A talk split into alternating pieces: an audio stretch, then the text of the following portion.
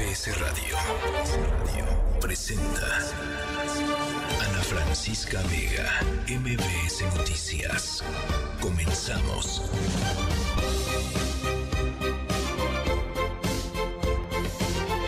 Seis de la tarde en punto. ¿Cómo están? Me da mucho gusto saludarlos. Em, viernes, viernes. Se me adelantaron los aplausos. No, estos ya se quieren ir de fin de semana. Viernes 26 de enero del 2024. Gracias por, de veras, por estar aquí con nosotros. Una eh, tarde eh, con viento aquí en la Ciudad de México. Eh, caminé ahorita rumbo a la estación. qué bárbaro, sí, sí está imp importante el viento en la ciudad, así es que, bueno, pues tengan ahí sus guarden sus, sus, precauciones. Hay, hay mucho de qué conversar eh, esta tarde. Eh, estaremos yendo al tema de Chiapas porque después de lo que en últimas semanas y particularmente en los últimos días se ha reportado sobre algunas de las zonas turísticas más importantes del estado de Chiapas y la cancelación por parte de agencias turísticas europeas de visitas a el estado de Chiapas y a ciertas partes de Chiapas por la violencia, el INA, el Instituto Nacional de Antropología e Historia, encargado de custodiar, digamos, de administrar muchas de estas zonas arqueológicas, sacó un comunicado. Están muy enojados los de Lina. Están diciendo que la información que sea pues publicado y de la que se ha hablado en redes sociales y en distintos medios de comunicación es tendenciosa, así lo dijeron, que los medios de comunicación somos quienes estamos magnificando eh, esta problemática allá en el estado de Chiapas. Vamos a ir con eh, pues agentes de eh, grupos turísticos para que sean ellos mismos quienes nos ayuden a entender qué es lo que está sucediendo en el estado y a qué se deben, digamos, estas cancelaciones eh, turísticas. Em, así es que bueno, pues estamos en eso. Estamos también en el tema de la falta de agua aquí en la Ciudad de México y de la sequía, una sequía extrema que está avanzando en 80% del territorio nacional, uno de los efectos pues más visibles de eh, la crisis climática que estamos viviendo eh, en el planeta y pues México, ¿no? Así como hay lugares que están por inundarse, ¿no? Las islas del Pacífico que están muertas de miedo de que pues eventualmente van a desaparecer. México y en el escenario más catastrofista que no estoy diciendo que sea el que vaya a suceder, pero bueno, ahí está, pues es un, un, país en donde la sequía va a predominar. Entonces, pues hay sequía en el 80% del territorio nacional. Estaremos con eso también. Oria, porque es viernes y el cuerpo lo sabe, mucha y buena música, Memo Shoots con algunos de los resultados más sorprendentes en materia, eh, materia deportiva y la rockstar de este programa, Doña Jovita Manrique y su molito de viernes. Por lo pronto, gracias por sintonizarnos. Ciudad del Carmen, Durango, Felipe Carrillo, Puerto Reynosa, Extapa, Torreón, a toda la gente que desde el airoso Valle de México se conecta con nosotros a través del 102.5. Estamos en TikTok, MBC Noticias. Estamos también en nuestro WhatsApp 5543-77125 aquí en cabina. Arrancamos. MBS Noticias informa. Eh, y esta tarde, por supuesto, como todos los 26, hay una marcha de padres, madres y organizaciones que los acompañan de los 43 normalistas de Ayotzinapa. Están marchando en Paseo de la Reforma. Eh, y hoy, pues, eh, a, a, los normales llamados a la justicia se le suma el tema de la liberación de los ocho militares de los que hemos estado hablando esta semana, presuntamente involucrados en el caso. Nora Bucio, ¿cómo están las cosas por allá? Gracias por platicar con nosotros esta tarde. Así es, Ana, te saludo con muchísimo gusto y de la misma forma al auditorio. Y como bien lo comentas, hoy se conmemora la 112 Acción Global por los estudiantes desaparecidos de Ayotzinapa, es decir, 112 meses han salido ya los padres a protestar, más de nueve años, ya casi 10 años, por la ausencia de estos 23, 43 correjo estudiantes normalistas de Ayotzinapa que desaparecieron un 26 de septiembre en Iguala Guerrero. En esta ocasión, uno de los temas principales ha sido, como bien lo comentas, la liberación de estos rostros militares que estarían implicados en este caso y que, bueno, pues una decisión judicial les permite seguir este proceso en libertad. De acuerdo al abogado de las familias e integrantes de Tlachinoyan, bueno, pues ha asegurado Viduco Rosales que se trata de una muestra muy clara de que el gobierno pretende no cumplir con este acuerdo con los padres, este compromiso de encontrar a los estudiantes desaparecidos y también de otorgarles justicia. Escuchemos, si me lo permites, a Viduco Rosales. Pero nos queda claro que esta liberación forma parte de una acción de, de las instituciones para, mediante la cual se, se, muestra que el caso va en un retroceso, una, una evidente, un evidente retroceso eh, en el que diversas instituciones hacen lo propio para obstaculizar la investigación, para que el caso se encuentre estancado, así como el día de hoy lo está. Por ejemplo, el presidente de la República eh, empeñado en descalificar a, los asesores jurídicos, a los grupos que coadyuvan de manera internacional, el ejército mexicano litigando y, y torpedeando la investigación. Ana, déjame comentarte que en esta nutrida marcha, más que en otras ocasiones anteriores, bueno, pues también señalando que hay disposición de parte de este grupo de padres de los humanistas de Ayotzinapa de sentarse a dialogar con el gobierno. Recordarás tú y el auditorio que hace apenas unas dos semanas se levantaron de la mesa de diálogo de la Secretaría de Gobierno y de la presidencia de la Comisión Ejecutiva de este caso, asegurando que no existían avances concretos para dar, eh, bueno, pues respuesta a los cuestionamientos de los padres. En esta ocasión, después de que el secretario Arturo Medina convocara a las familias a sentarse de nuevo a la mesa. Lo hicieron el día de hoy, sin embargo, de acuerdo al propio abogado Miguel Rosales, no hay posibilidad alguna de que se llegue a algún acuerdo debido a que el subsecretario no tiene posibilidad de decisión en cuanto a que regrese eh, pues el grupo de especialistas independientes para seguir analizando este caso. Tampoco hay disposición en otros temas como la entrega de los folios del ejército y bueno, pues en esta ocasión los padres y las madres han asegurado que insisten en la demanda de que sea el propio presidente presidente Andrés Manuel López Obrador y nos reciba. Ana, han llegado ya al hemiciclo se espera que en unos minutos inicie, por supuesto, este mitin donde habrán de pronunciarse oficialmente padres y madres de los normalistas desaparecidos de Ayotzinapa. Caray. Bueno, pues ahí está. Te agradezco muchísimo, Nora. Seguimos pendientes. Muy buenas tardes. Igualmente, un abrazo. Muy buenas tardes. Hoy 26, pues sí, cada 26 se reúnen y hacen esta manifestación, esta, esta marcha. Hoy, pues con una significancia eh, distinta después del tema de los ocho militares puestos en libertad. Em, no absueltos, siguen su proceso. Sin embargo, bueno, pues evidentemente ya lo hemos platicado aquí, hay, hay muchas trabas. Em, eh, desde el punto de vista de padres y madres eh, para lograr una eh, pues verdadera em, justicia y conocer exactamente en la medida de lo posible la verdad de lo que sucedió. La primera traba, pues que el ejército no ha terminado de eh, eh, entregar todos los documentos que eh, el propio presidente López Obrador les había ordenado que entreguen. Así es que bueno, pues así está, así está la situación con el tema de Ayotzinapa, que cierra una semana, una semana complicada. en donde también está complicado el el asunto es en Chiapas. La situación de violencia ha alcanzado al turismo, particularmente en la zona de la selva lacandona. Eh, empresas eh, particularmente europeas, de Francia, de Inglaterra, eh, de Bélgica y también empresas mexicanas han tenido que suspender los recorridos en la zona, en algunas de las zonas arqueológicas pues, más importantes del estado de Chiapas. No va a haber tours, hay inseguridad, hay violencia y pues ellos dicen no podemos podemos exponer a los turistas, no tenemos la manera de proteger a los turistas o de garantizarles que su seguridad está, está garantizada. ¿Cómo se toman las cosas? ¿Cómo se toman estos comunicados allá en Tuxtla Gutiérrez? Lisette Coello, te saludo con mucho gusto. Buenas tardes.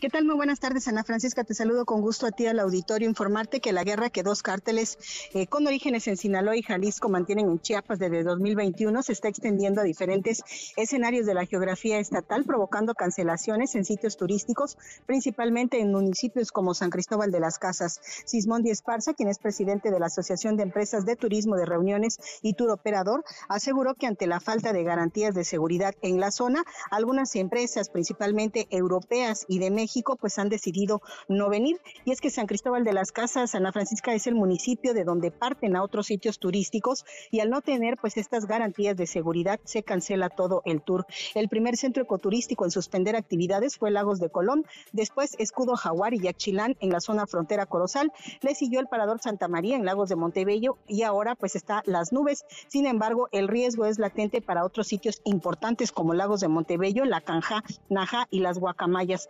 Considerando estos hechos, los prestadores de servicios turísticos confirman que para fin de año registraron un 10% de cancelaciones de estas reservaciones, pero temen que esta cifra se incremente y sea uno de los factores que no permita la recuperación del sector tras el paso de la pandemia. Este sería el reporte, Ana Francisca. Muy buenas tardes. Bien, te lo, te lo agradezco, te lo agradezco muchísimo. Eh, gracias, Lisette.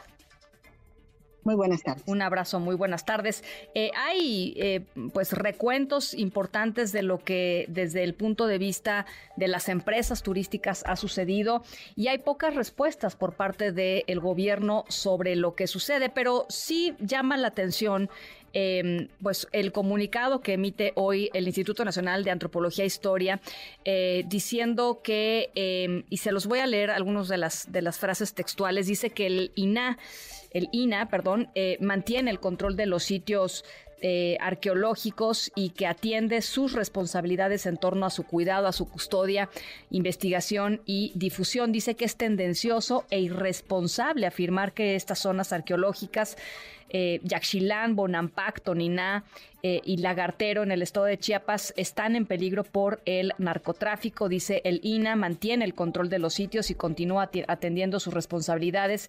Em, es parte de lo que responde el INA en un pues, comunicado francamente eh, pues e, enojado. Y uno se pregunta, bueno, si ahí están las empresas turísticas diciendo esto, si ahí están los pobladores diciendo esto, si ahí están los reporteros viendo esto, pues ¿por qué el INA responde de esta manera? En la línea telefónica, Herbert Castellanos, director de la empresa Anfitriones Turísticos de Chiapas. Gracias por conversar esta tarde con nosotros, Herbert.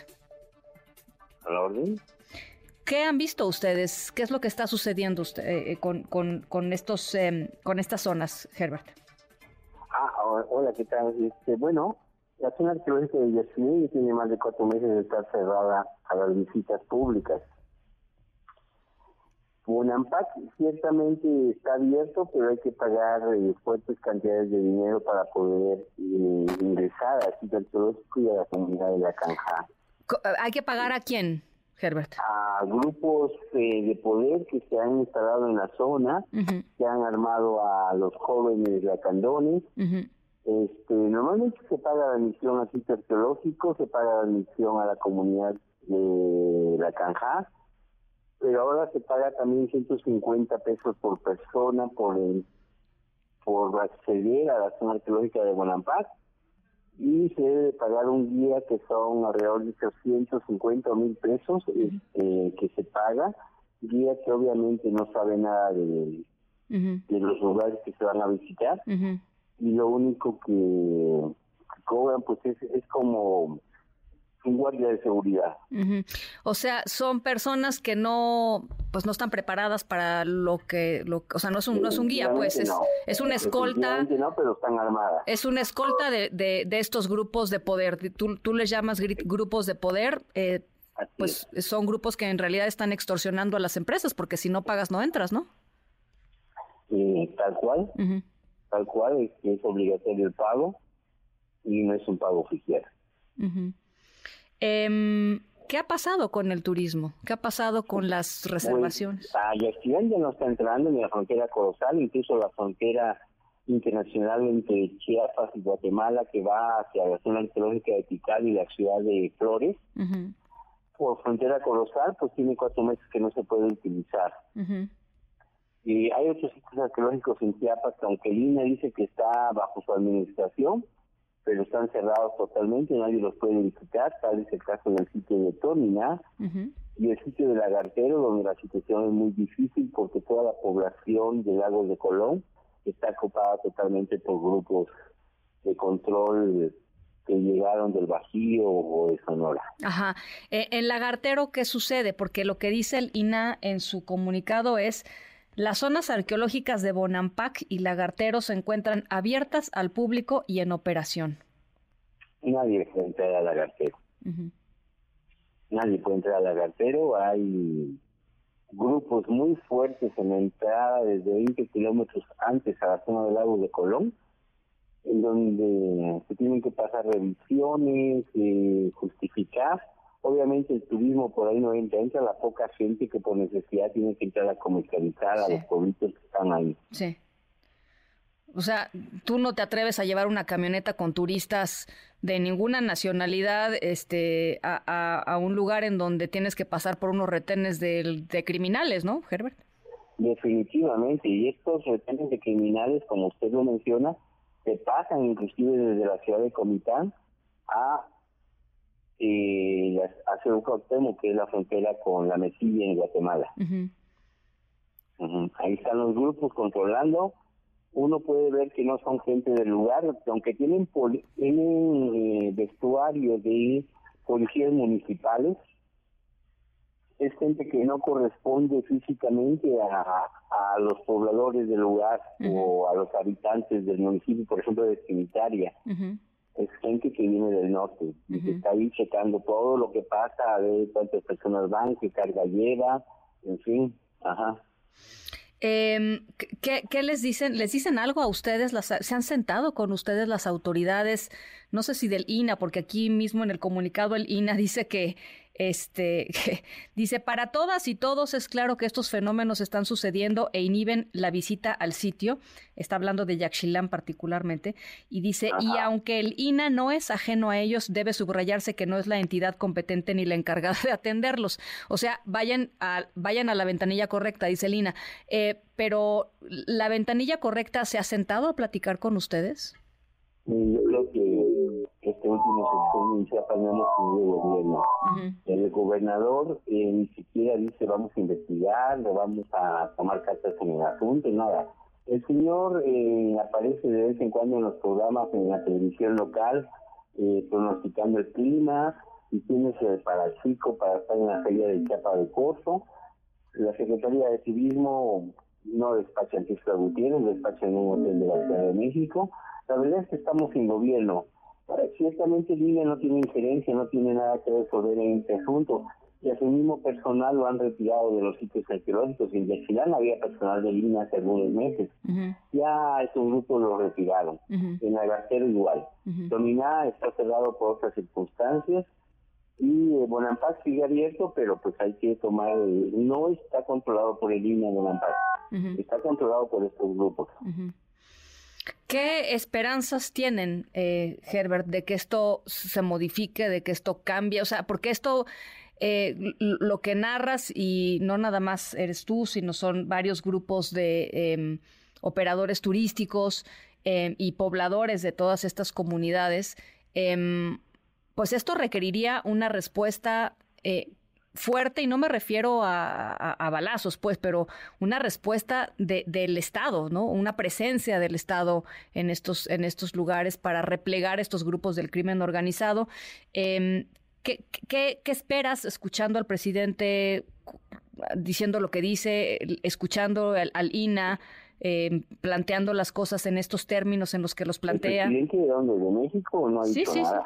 Y eso que hay problemas muy serios en toda la franja fronteriza, eh, desde el municipio de Motocicla hasta el municipio de la Trinitaria, pasando por fronteras como Apache, como Celo, en fin, eh, Amatenango del Valle, Amatenango de la Frontera. Eh, todos estos municipios están abandonados prácticamente y la gente está huyendo. Y en la pasa más o menos lo mismo. Hay muchos lacandones que incluso ya tuvieron que salir, los lacandones, digamos, que no se han querido involucrar en estos asuntos han tenido que salir hacia Palenque, hacia San Cristóbal de las Casas, porque su vida corre peligro. ¿Qué esperanzas entonces, Herbert? No hay esperanzas. Con este gobierno no hay esperanzas y quién sabe con el próximo. La verdad es que como muchas partes de México, Chiapas se está perdiendo. ¿Cuánto tiempo llevas trabajando ahí? Cuéntanos un poco de, pues, de dónde vienes, pues. Nosotros. Nosotros tenemos 40 años de ser operadores de turismo receptivo en el estado de Chiapas, atendiendo grupos de franceses, alemanes, este, de Bélgica y, eh, ingleses que recurren a nuestros servicios desde, ya sea llegando a Tuxtla Gutiérrez o Villahermosa o incluso desde el aeropuerto de la Ciudad de México para hacer recorridos por todo el sureste del país hasta el Caribe mexicano. ¿Había, ¿Habías visto, habían visto ustedes algo semejante en algún otro momento de la historia de estos 40 años? No, hemos tenido problemas muy serios como la pandemia que obligó a cerrar turísticamente pues todo. Claro. en, ocasiones, por ejemplo, la guerra zapatista en el 94, hubo que eh, redimensionar el, manejo de grupos turísticos durante los primeros meses del 94 y fenómenos de esa naturaleza, ¿no? Pero algo como lo que está sucediendo ahora, que los grupos de control de de, dos grupos delictivos eh, se han del Estado es primera vez. Pues eh, para nosotros es muy valioso eh, e, este testimonio que nos, que nos refieres, eh, Herbert, y ojalá podamos conversar un poco más adelante para ver cómo va, cómo va el asunto. Ojalá que podamos tener noticias favorables en el futuro. Muchísimas gracias y también esperemos que, así sea. Muchas gracias, Herbert Castellanos, director de la empresa. Gracias, anfitriones turísticos de Chiapas. Em, les pongo el comunicado, ya se los puse hace ratito, el comunicado del INA a través de, mis redes sociales allá en X, arroba Ana F. Vega. Eh, escuchen esta entrevista que acabo de hacerle a Herbert otra vez y lean el comunicado del el Instituto Nacional de Antropología e Historia. Claramente hay alguien que está faltando a la verdad. Em, yo no sé cuál sería la intención de Herbert para hacerlo, no me, no me queda clara. Em, sí creo que hay un, hay un incentivo para hacerlo desde el lado del Estado mexicano, eh, que es no reconocer la gravedad de la crisis eh, de seguridad en Chiapas. Vamos a otras cosas. Ana Francisca Vega, NMBS Noticias.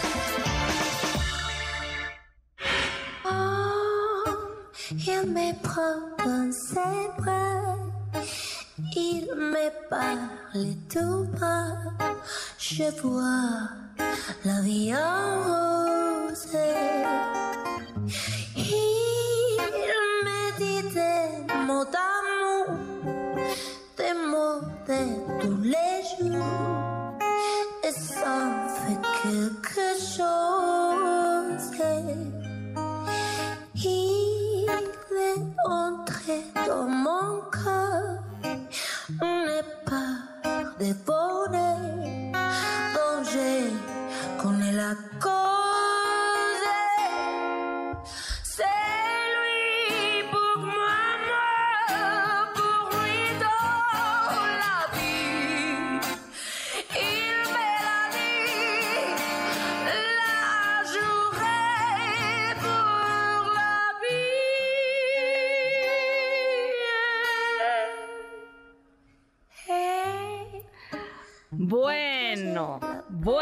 Bueno, bueno. La vie en rose, la vida en rosa con Mon Laferte. Em, pasamos generacionalmente a Edith Piaf. eh, y hoy decidimos ponerles a Mon Laferte. Eh, nuestra historia sonora no es eh, pues lo, lo dulce que parece por esta canción, pero sí nos vamos a Francia. Allá, allá nos vamos para la historia sonora. Les vamos a platicar. Es eh, increíblemente loca la historia que les vamos a contar hoy. Yo cuando la leí no daba crédito de que algo así hubiera podido suceder y que nadie se hubiera dado cuenta. Eh, nuestra historia trata sobre cómo las apariencias engañan, sobre cómo caras vemos, historias no conocemos, sobre em, algo súper doloroso, súper oculto. Háganse de cuenta que de la puerta de la casa para afuera, una persona, y de la puerta de la casa para adentro, otra completamente diferente, con una historia brutal. Em, al ratito les voy contando de quién se trata y qué le pasó a nuestro protagonista de la historia sonora. Em, su vida definitivamente no siempre color, color en rosa. Las 6.23, pausa. Regresamos con más.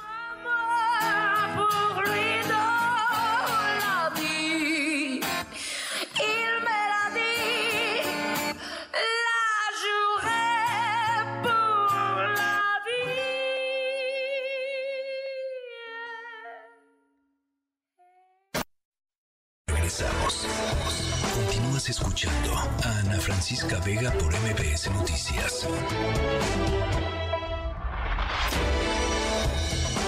Ya estamos de regreso. Ana Francisca Vega en MBS Noticias. MBS Noticias informa. 6 de la tarde con 28 minutos y por supuesto que el tema del crimen organizado es un tema también eh, preocupante y, y que tiene preocupadas y atentas a las instituciones eh, electorales mexicanas. Eh, hay voces desde el Tribunal Electoral del Poder Judicial de la Federación que están haciendo pues justamente este llamado, ¿no? A decir, pues, pues sí, hay, hay una posibilidad de que el crimen organizado intervenga en las elecciones y hay que ver cómo podemos eh, pues eh, lidiar con, con, este tema que podría ser potencialmente, eh, pues imagínense nada más, muy, muy, muy, muy dañino para la salud democrática del país. René Cruz, ¿cómo estás?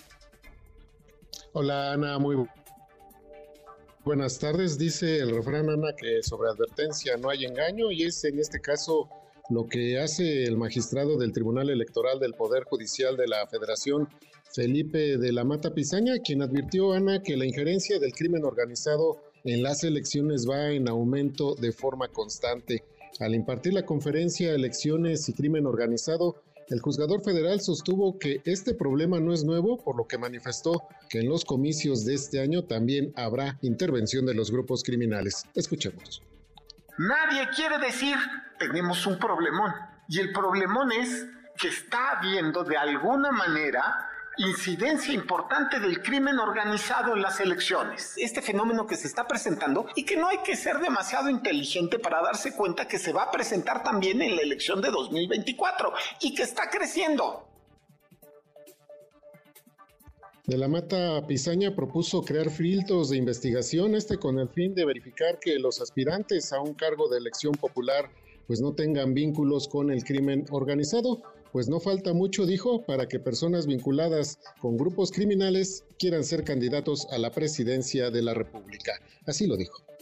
No falta mucho, como pasó en Colombia, para que algunas personas ligadas al crimen organizado pues quieran ser presidentes de la República. Dije, no falta mucho, me doy a entender, es decir, no está pasando seguramente ahorita, pero pues alguien puede asegurar que para 2030 no suceda. En Colombia pasó, Pablo Escobar quería ser presidente de Colombia, pudo serlo, ¿se imaginan? El magistrado electoral aseveró que se debe de hablar de este tema para buscar las soluciones y evitar que exista una narcodemocracia o narcoelecciones. Por ello hizo una serie de propuestas como generar una base de datos pública de los candidatos, bancarizar las aportaciones privadas, implementar denuncias anónimas y campañas digitales. Estas dos últimas, dice, pues van a requerir reformas legales, así como el voto anticipado por correo e internet para evitar el secuestro y robo de urnas. Ana, pues ahí la advertencia del magistrado Felipe de la Mata. Qué barbaridad. O sea, me quedo con, con la incidencia importante del crimen organizado y eso de que no hay que ser muy inteligente para darse cuenta, ¿no? Pues bueno, este, ¿qué, haces con esa declaración, René? O sea, en fin. Pues sí, así, pues tomarla, tomarla en cuenta, Ana, y no echarla en saco roto, pues como dirían. Pues no, este, pero bueno, ahora sí que si, si esas son las eh, eh, instituciones eh, electorales, digamos, que son justamente las encargadas de eh, evitar o poner las reglas del juego para evitar que esto suceda, eh, pues hay, que estar justamente muy atentos a lo que después de esta declaración pueda, pueda surgir. Gracias, René. Muy buenas tardes. Muy buenas tardes. Bueno, em, hoy una, una, situación bastante delicada se da eh, con una supuesta filtración de datos personales que contienen nombre, dirección, eh, INE, eh, pasaporte, correo electrónico, número telefónico, cerca de 300 periodistas que de alguna u otra manera o en algún momento, en algún punto del tiempo, se han acreditado para entrar a la conferencia matutina del presidente López Obrador. Obviamente hay reacción ya del INAI, pero la pregunta es, pues, ¿cómo se filtró esta base de datos que pues en teoría tendría que haber estado resguardada por la em, presidencia de la República, ¿no? Por, por, la oficina de comunicación de la presidencia de la República, que es en donde los eh, reporteros que quieren ir a la mañanera se deben acreditar. Hatsiri Magallanes, ¿cómo estás?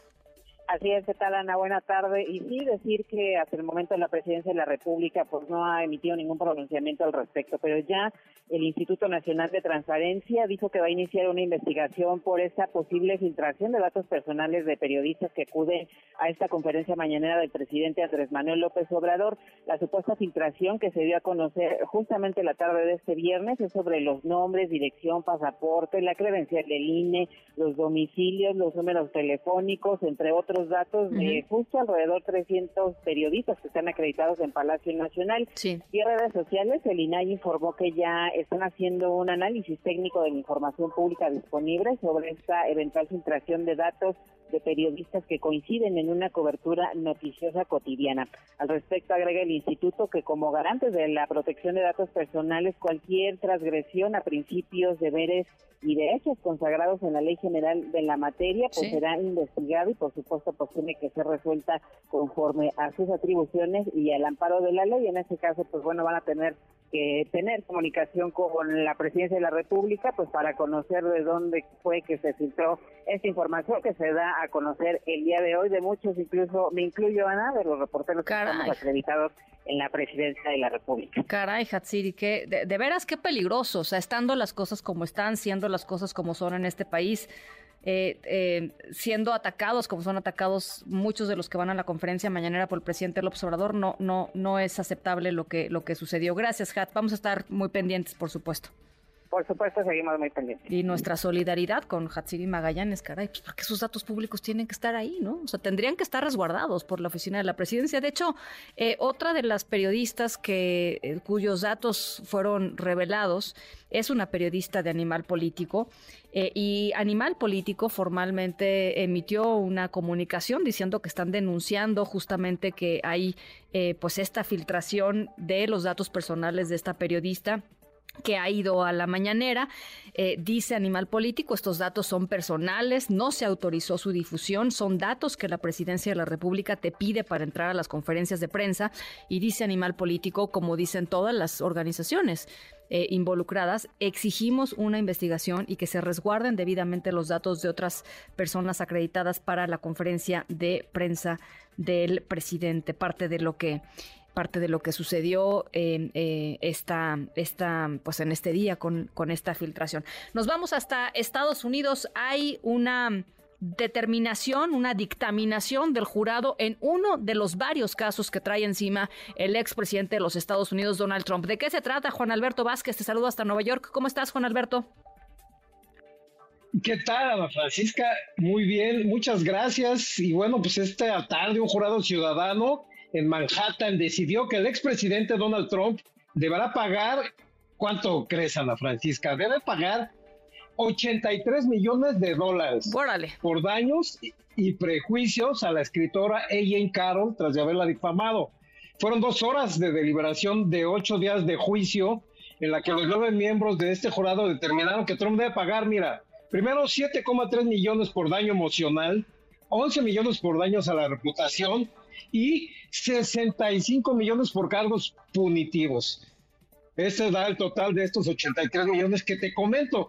Trump definió la decisión como absolutamente ridícula y como se esperaba anunció que va a apelar el veredicto, lo que podría alargar el proceso por meses, incluso años, algo en lo que Trump es especialista, en el alargar los litigios. Así es que de momento no debe pagar a la escritora que lo demandó, pero sí de depositar ahí en la corte cierta cantidad que quedará en resguardo hasta que esta apelación se resuelva. Me parece, Ana Francisca, que este veredicto se desprenden varias cosas. Mira, personalmente te diría que parece justo, sí, pero también claramente desproporcionado. ¿Por qué digo esto? Mira, vamos a tomar como parámetro la sentencia del año pasado. En esta misma corte, cuando Trump falló culpable de abuso sexual y difamación, ahí lo obligaron a pagar 5 millones de dólares. Estamos hablando de un delito sexual y ahora en esta demanda a la que se agregaron daños y prejuicios, bueno, una diferencia de 78 millones de dólares parece, parece realmente desproporcionada, pero bueno, como acto simbólico es una decisión acertada la de este jurado para intentar que, como reclamaron los abogados de ella en Caro el día de hoy, el señor se detenga de una vez, así lo dijo la abogada, queremos que el señor se detenga, no solo en los ataques contra la difamada, sino en general en sus intentos de incendiar un día sí y el otro también, y de manera muy irresponsable la discusión política en los Estados Unidos. Hace unas horas, por ejemplo, llamó a los gobernadores republicanos a enviar elementos de la Guardia Nacional locales de 15 estados para ayudar al gobernador de Texas, Greg Abbott, por ejemplo, en la lucha que mantiene contra el Biden por este tema migratorio. Y ahora están agarrados de chorro, ¿no? bueno, pues está diciendo, vaya, envíen a su Guardia Nacional, eh, Ana Francisca. Tiene tres, cuatro meses que por lo menos una vez a la semana el trending topic Civil War, guerra civil, ha venido apareciendo entre los cinco principales eh, en la red social X. Es decir, eh, es importante eh, que esta decisión que se tomó hoy vaya más encaminada que gente con tanto poder y arrastre como Trump modere su discurso, pues finalmente su libertad de expresión o su derecho de réplica, como reclama López Obrador en México, ahora que estabas hablando de esta lista de periodistas filtrados, ese derecho de réplica que reclama López Obrador, bueno, debe de entender la gente el poder que no es lo mismo, no pesa lo mismo que el de cualquier ciudadano y para estar irresponsablemente hablando. Por lo pronto, bueno, pues estos 83 millones parece que, que obligaron a pagar a Ford Trump, parece que tuvieron un efecto momentáneo, luego de que decidiera abandonar la corte previo a la, de la lectura de la sentencia y ya no recurrió esta vez a su acostumbrado discurso cada que una audiencia terminaba y que aprovechaba para hacer publicidad y para hacer campaña, ahora que bueno, pues ya estamos en las campañas políticas. Ana Francisca eh, sí subió a su red eh, social Truth este comentario de absolutamente ridículo, pero hoy recibí dos mensajes. Y con esto termino, que todo lo que dice puede ser usado en su contra y que ningún jurado ciudadano se tentará el corazón para sentenciarlo por presuntos delitos y muchos menos si estos sean debidamente documentados. Como tú dices, viene un largo camino judicial en el año para Donald Trump. Así es que, bueno, ¿qué mensaje el enviado el día de hoy? Un jurado ciudadano dijo no, 83 millones de dólares, muy duro Ana Francisca, vamos a ver, pues de aquí en adelante cómo, cómo se comportan otros jurados. Bueno, pues ya nos lo, ya nos lo estarás narrando. Eh, gracias por lo pronto por esta, por esta, eh, por este reporte. Eh, gracias, Juan Alberto. Gracias a ti, Ana Francisca. Buenas tardes. Un abrazo, muy buenas tardes. Rápidamente tengo acá algunas llamadas. Me dicen, obviamente esta, en esta filtración no está Lord Molecula, ¿verdad? No, fíjense que sí.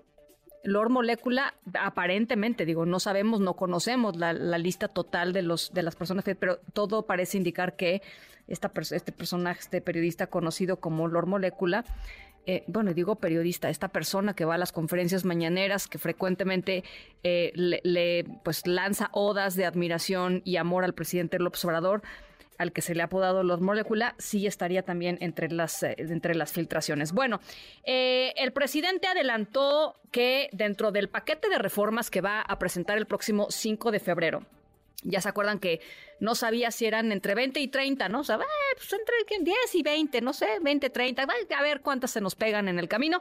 Va a presentar una que tiene que ver con la prohibición, o sea, el castigo al consumo de drogas químicas como el fentanilo. Eh, y la restricción a la venta de vapeadores.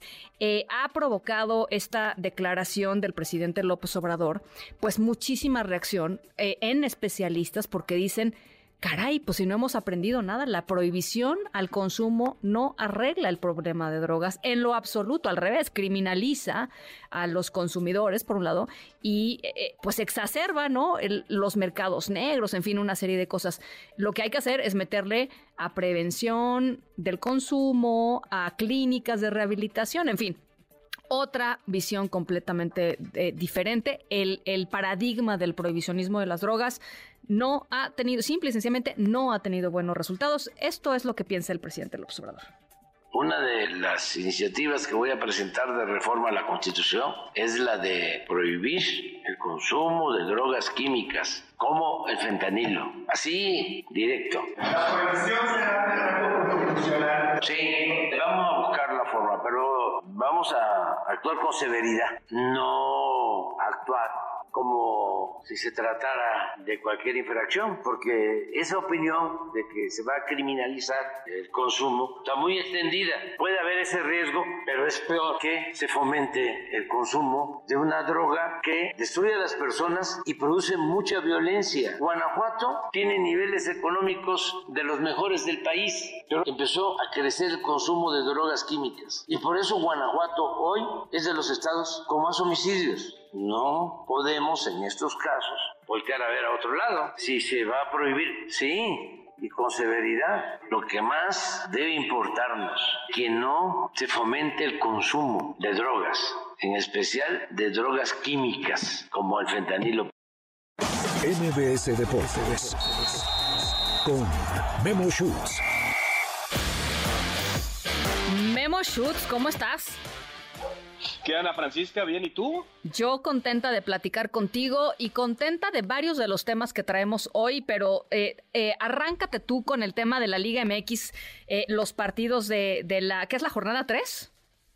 Sí, es que, y fíjate, lo, lo, que te pasa a ti, Ana Francisca, le pasa a todo mundo, porque a mitad de semana adelantaron partidos de la jornada 4 debido a distintos compromisos de los equipos. Ahora empieza la semana 3 o la jornada 3. Entonces, pues de repente es una fiesta y ya no sabe qué jornada se está disputando, pero hoy arranca la jornada 3 con un par de juegos. Puebla frente a Toluca y Tijuana ante Guadalajara. En el caso de Toluca, no van a contar con Alexis Vega. Él eh, sigue, sigue re rehabilitándose de una lesión, pero la siguiente semana van contra Chivas. Así que los que buscan morbo y un partido de venganza podría ser ese encuentro. Y en cuanto a Tijuana-Guadalajara, pues el Piojo, el Piojo Herrera le ha ido muy mal, lamentablemente, en este arranque de campaña con Tijuana. Si pierde hoy frente a Chivas en casa, Vamos a ver qué pasa. Y por supuesto el Guadalajara pensando en mañana lo que será la presentación del Chicharito. Hoy, hoy el partido, pues ahí es casi casi de trámite. Mañana quieren a su Chicharito y ya todo lo que sube. bueno, pues ya no, este, no está mal que así sea, mi querido Memo, no está mal que así sea. Eh, oye, eh, algo que me parece eh, padrísimo es la inauguración, se dice la inauguración, el estreno, no sé, de la Liga de Softball eh, Femenil en México. Sí, total, totalmente. Y, claro, espectacular, porque además eso es lo que se está buscando, ¿no? Eh, el tema que se puede equiparar eh, la rama femenil con sí. la rama varonil, porque en cuanto a sueldos y eso, pues obviamente luego se complica la situación, pero es un hecho, es un momento histórico Padre que seis equipos, seis franquicias estén ya en la liga femenil y que además tuvieron una gran respuesta en los primeros partidos. Oye, cuando dices gran respuesta es 13.500 asistentes en uno de los en uno de los eh, eh, estadios, ¿no? En el estadio Super de Monterrey. Buenísimo. Sí, exactamente. 13.000 la, la Sultanes 13.408 aficionados, una marca, digamos, en Latinoamérica. Sabemos que en Estados Unidos hay una liga profesional, pero en, Latino, en Latinoamérica esto es inédito y además fue un partidazo, porque tan, tan solo derrotaron 1 por 0 a las gloriosas del Águila de Veracruz y fue un partido sin hit ni carrera. Entonces, la verdad, eh, eh, empezaron con bombo y platillo y se esperan mejores cosas conforme vayan avanzando las semanas.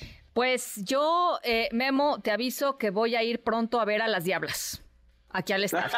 la, Claro, y, y, así debe ser. Y precisamente hablando de las Diablas, tienen una gran jugadora, Steffi Aradillas, ella que estuvo dentro del equipo que representó a México en los Olímpicos de Tokio, que terminaron en el cuarto sitio, ha estado en Panamericanos y claro, está pensando que con eh, la inauguración de esta liga, pues se pueda reforzar y pensar por qué no en subirse al podio para los Olímpicos del 2028. Vamos a escuchar a Steffi Aradillas, que está muy emocionada de lo que está pasando en México con el softball muy emocionadas, sí te traíamos nervio, emoción, ansiedad, un poquito de todas las emociones mezcladas. Nos recibieron acá en, en Tabasco con estadio bastante lleno y, y, una afición muy entregada a su equipo, pero bueno, pudimos tener esa primer victoria de la temporada y muy muy felices con el resultado.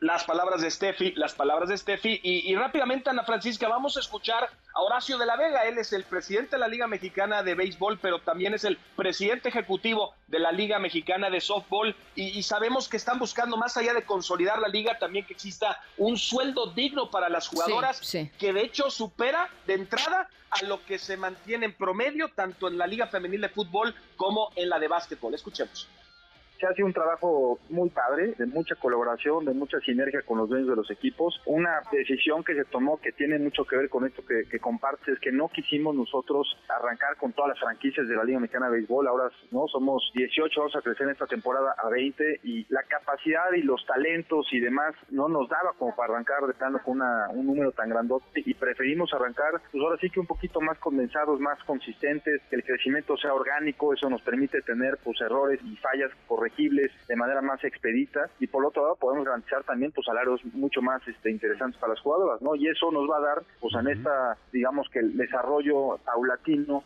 donde veamos el apetito de patrocinadores, el apetito de televisoras, el apetito de la afición Ole, oye, pues la afición de veras, yo ya me voy a apuntar, eh, espero que haya partidos en fin de semana, eh, para ir a ver eh, a las Diablas al estadio maravilloso aquí en la Ciudad de México, que es el estadio Harpelu, ¿no? Exactamente, y somos dos, Ana Francisca, así que tú me dices, Rane, ya brinqué. Órale, conste, ya estás. Cerrado. Te mando un abrazo, Memo. Igualmente, Ana Francisca, buen fin de semana para Igualmente, que todos estén muy bien por allá. Las 6 con 49. Gracias, Kenia, por platicar con nosotros. Ángeles, gracias, Alejandro, gracias, Carlos Duarte, eh, Miguel Ángel Reyes, Maruca, la reina de los datos. Un abrazo para Maruca, la reina de los datos. Eh, vamos a otras cosas. MBS Noticias con Ana Francisca Vega.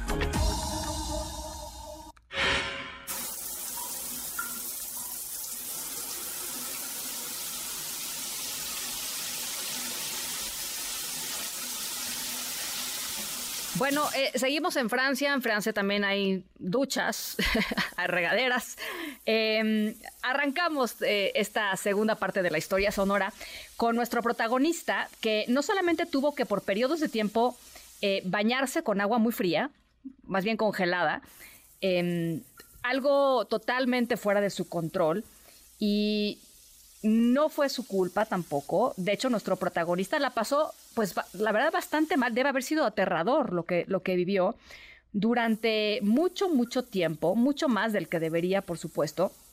Eh, y si se quieren poner un poco metafóricos, nuestra historia sonora será un balde de agua helada como la ducha que se tuvo que dar, las duchas que se tuvo que dar durante mucho tiempo nuestro protagonista allá en Francia. Y em, pues relacionado con la durísima realidad que le tocó vivir.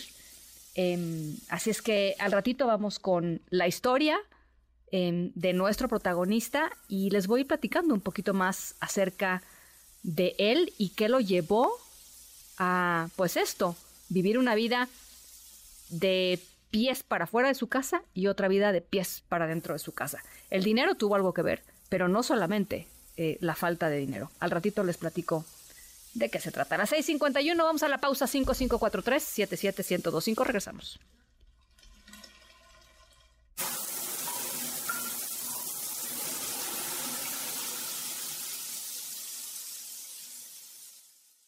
En un momento regresamos. Continúas escuchando a Ana Francisca Vega por MBS Noticias.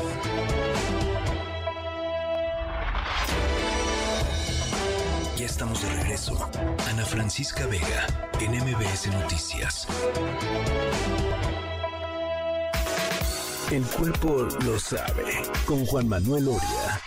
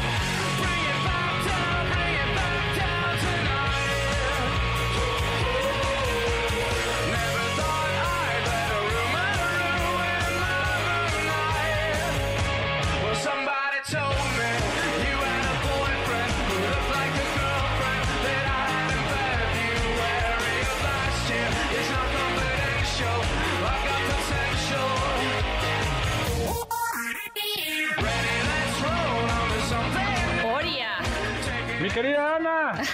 ¿Cómo estás? Bien, ¿y tú? Yo muy bien. Qué bueno. ¿Qué escuchamos? Escuchamos a nada más, nada más y nada menos que a los Killers, porque esta, esta semana sacudió las noticias internacionales. eh, digo, evidentemente porque ya el álbum Hot Fuzz va a cumplir 20 años, por un lado. Es impactante, ¿no? Que pase tan rápido el tiempo. Sí, sí, pero Y que bueno. estas canciones suenen tan, tan vigentes, ¿eh? También. Sí, sí, sí, sí. 20 Y- años, no manches, Oria. Sí, qué Bueno, locura, ¿no? Pues sí, pues sí. Pero Ajá. para festejar estos Ajá. 20 años del. Hot Fuzz, eh, The Killers estará haciendo una residencia y una y posteriormente una gira mundial en este el Caesars Palace en Las Vegas. Entonces, pues ya, mañana salen a la venta los boletos y ya empezó la rebatinga que, y las, los cuentos y los paquetes. Entonces, para que estén alertas de este fin de semana, quienes sean ultra fans de los Killers y los quieran ver durante una semana seguida en este en Las Vegas, así de atascados somos algunos. Este será en agosto eh, esta residencia en Las Vegas, en el Caesars Palace. Y bueno, es la locura, Ana. No, pues grandes presupuestos para hacer eso, mi querido Oria. Estaría buenísimo, ¿no? grandes presupuestos. sí, totalmente. No, pero bueno, a ver, qué, qué, qué, qué increíble poderlos ver. O sea, uf. Sí, hombre. sí. No, aparte en su casa, ¿no? O sea, ahí Sí. sí. Si en algún lugar estarían cómodos serían Las Vegas. Entonces creo que, eh, digo, es- esperamos eh, o esperemos que, que anuncien fecha en México, que les gusta tocar aquí en México, pero este, pues vamos a ver, vamos a ver qué sucede, ¿no? bueno, pues eh, sí, sí, ya, ya sabemos quién va a ir. Em, ¿qué, qué más, qué más tenemos, Oria? Sí, digo, nada más comentarles también eh, que, eh, si ya habían comprado boleto para ver a Morrissey este 3 de febrero. Bueno, ya la banda, seguramente ya se enteraron, pero eh, la banda ya anunció que no van a poder eh, presentarse debido a agotamiento de, de Morrissey, el cantante. Eh, y bueno, eh, estarán, esténse pendientes de las redes sociales de, de Ticketmaster y demás para solicitar su reembolso o ver qué, qué sucede con los boletos que comprar. Sí, caray, ni modo. Ni modo, caray. Sí. Este, pero ya vamos con estrenos, ¿te parece? Échele. Vamos con estrenos.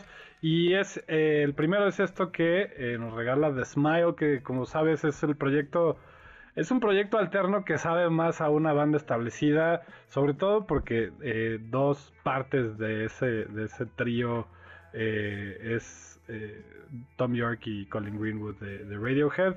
Entonces suena una banda muy parecida a Radiohead, pero con algunas diferencias fundamentales, ¿no? Ajá. Este, y es esto que, que sacó como The Smile. Eh, el álbum se llama. eh, este, ¿Cómo se llama? Ay, se me fue. No sé, pero la rola Under Our Pillows, o sea, rola se debajo de nuestras almohadas. Exacto, vamos a escucharlo y ahorita les digo cómo se llama el álbum que se me Oh, borró. échele. Qué Googleale, googleale, mi querido Oria. échele. Venga.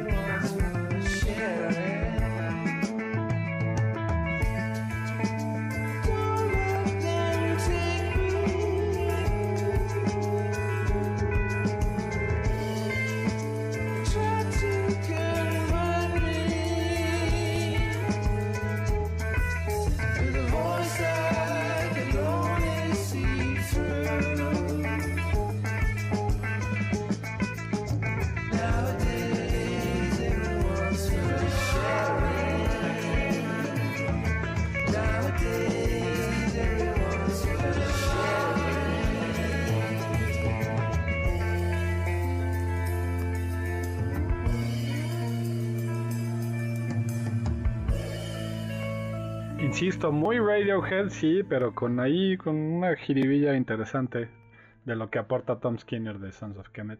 Me gusta. Eh, la verdad es que está muy a gusto el álbum. Esta es quizá de las rolas más moviditas, eh, pero eh, la verdad es que pasa rapidísimo el álbum, pasa como el año, pasa como los 20 años de, de Killers, de volada, ¿no? Bueno, ya, ya, que, ya, que, ya que os digo, Oria. Ya que digo, caray. Caray, caray. Bueno, eh, yo nada más Ajá. te digo que, eh, perdón, te interrumpo, pero eh, aquí el equipo ya se volcó, se volcó a, a- a votar y ni siquiera Dios ha mío. oído la tercera rola. Digo, perdón. Siento que, per- perdón que les diga, chicos, pero siento que tendrían que por lo menos esperarse a escuchar la tercera rola para entonces Sí, estoy de decidir acuerdo. si, si The Killers vale o no lo vale, pues. Este, Sí, porque sí, ya se acuerdo. volcaron. Pero bueno, a ver, vamos a escucharla. Eh, ¿Qué, qué vamos a oír, Oria? porque además es un, yo creo que es un gran álbum, es un gran regreso después de 10 años de que no sacaba música Ana Tijoux, esta rapera chilena increíble, eh, que a mí se me hace una persona como un, un talento renacentista esta- de este tipo de, de- de talentos que sabe este tres idiomas pero sabe cantar pero sabe producir y, y- y Sí, sí. vaya es una artista muy completa Estuche de monerías. Es un estuche de monerías. Escribe increíble, es poeta, eh, de verdad que lo hace muy bien. Sacó un álbum que se llama Vida y es pura vida, Ana. Esta canción que estamos escuchando se llama Millonaria y pongan atención a la letra, por Échale. favor.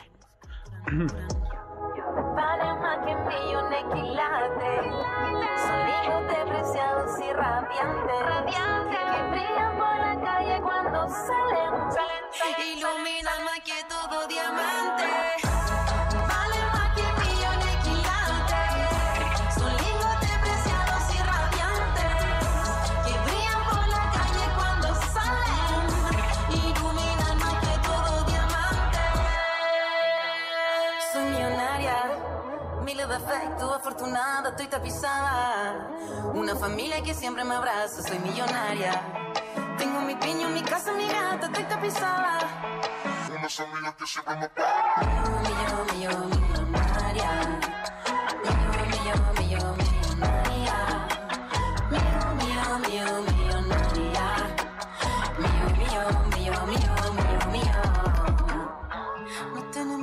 Millonaria, dice Ana Tijoux que es millonaria, no necesariamente por la cantidad de dinero que tenga en la cuenta bancaria, sino por el afecto que siente de su familia, de la gente que lo quiere, Ah. de lo afortunada que es de tener una vida eh, sencilla y rodeada de cariño. Me pareció increíble esta, esta manera de ver la vida, me parece increíble, que me parece que es una, una artista que justamente eso tiene una perspectiva muy particular, muy linda y que sabe cómo comunicarla extraordinariamente bien.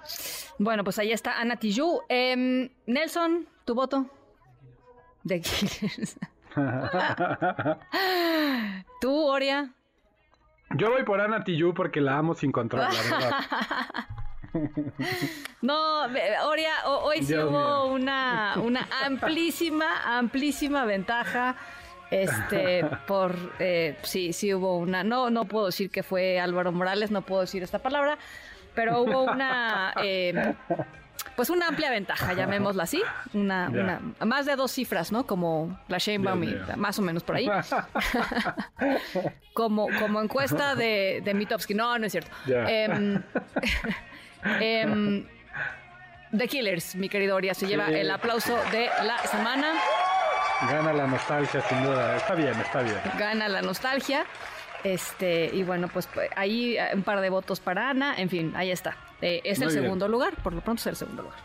Exacto, como que Smile quedó ahí atrapado Sí, entre dos. Quedó entre dos entre grandes. dos guamazos, Entre ¿no? dos Sí. guamazos, exactamente.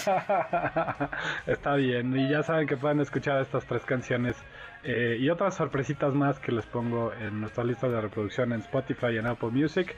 Se llama El cuerpo lo sabe, Ana. Muy bien. Eh, Oria, te mando un abrazo. Que pases lindo fin.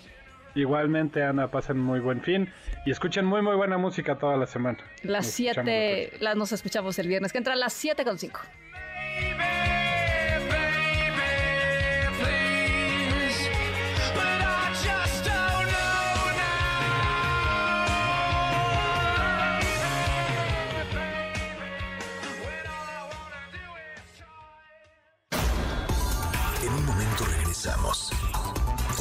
Escuchando a Ana Francisca Vega por MBS Noticias.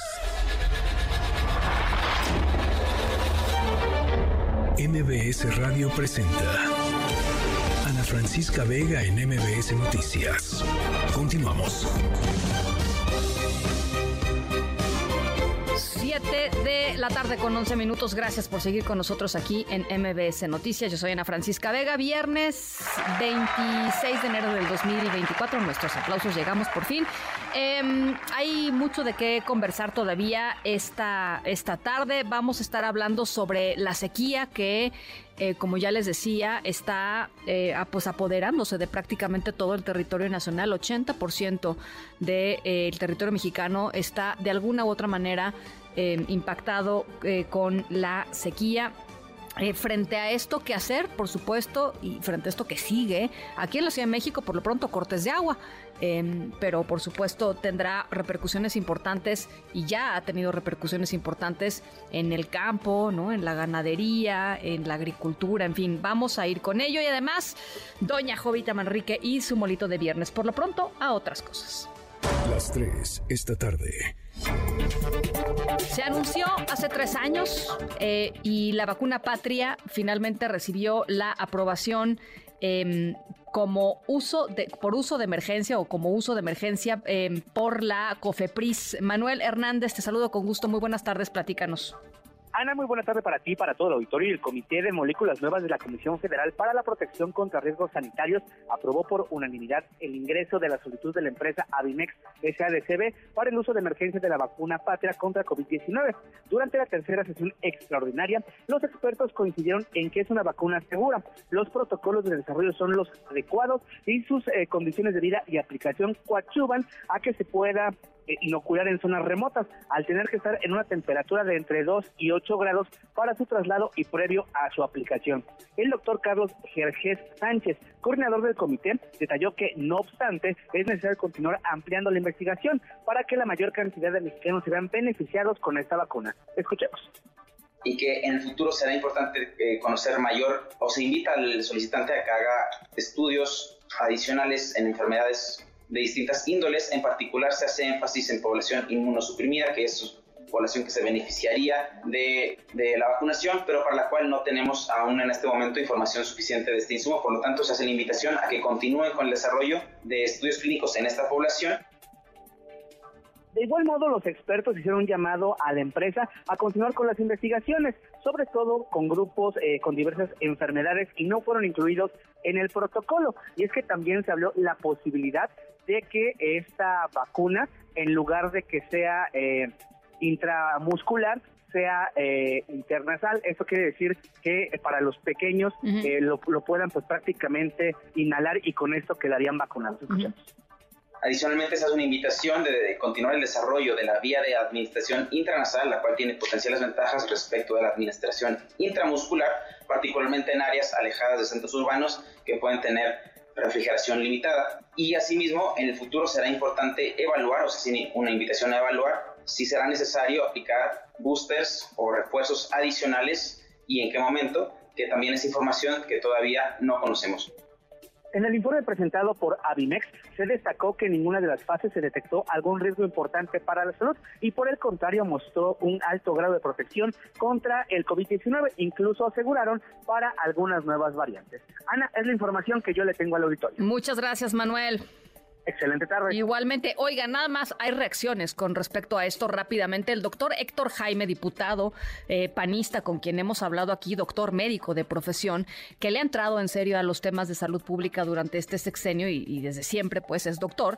Em, dice en su cuenta de X, y me parece interesante, em, se anuncia la autorización de la vacuna patria contra la COVID, pero extrañamente, eh, dice eh, Héctor eh, el doctor Héctor em, Jaime, que va a ser para uso de emergencia, es decir, una decisión política. Saben que la vacuna patria no obtendría el registro sanitario de COFEPRIS porque no es efectiva para las nuevas variantes. Las vacunas de Pfizer y de Moderna sí las sometieron a un proceso de evaluación. A la vacuna patria solamente una autorización política para un nuevo uso político de la vacunación. Recordemos que, por ejemplo, la vacuna AstraZeneca, dice el diputado, no le dieron el registro sanitario por carecer de eficacia contra las nuevas variantes y esa misma regla debe aplicar para la vacuna patria. El gobierno sigue malgastando eh, los recursos públicos y dejando a la población a su suerte en la lucha contra el COVID-19. Es la algunas de las reacciones eh, a este anuncio de Cofepris. Citlali Sainz, tú tienes otra información. ¿Cómo estás? Buenas tardes. Hola Ana, buenas tardes a ti también a nuestros amigos del auditorio. El secretario de Turismo, Miguel Torruco, dio a conocer que nuestro país va a ingresar a la guía Michelin, la cual ha seleccionado a la Ciudad de México, a Oaxaca, Baja California, Los Cabos, Nuevo León y Quintana Roo como los primeros destinos que visitarán los inspectores de esta prestigiada guía internacional en el marco de sus actividades en la Feria Internacional de Turismo 2024 que se realiza en España.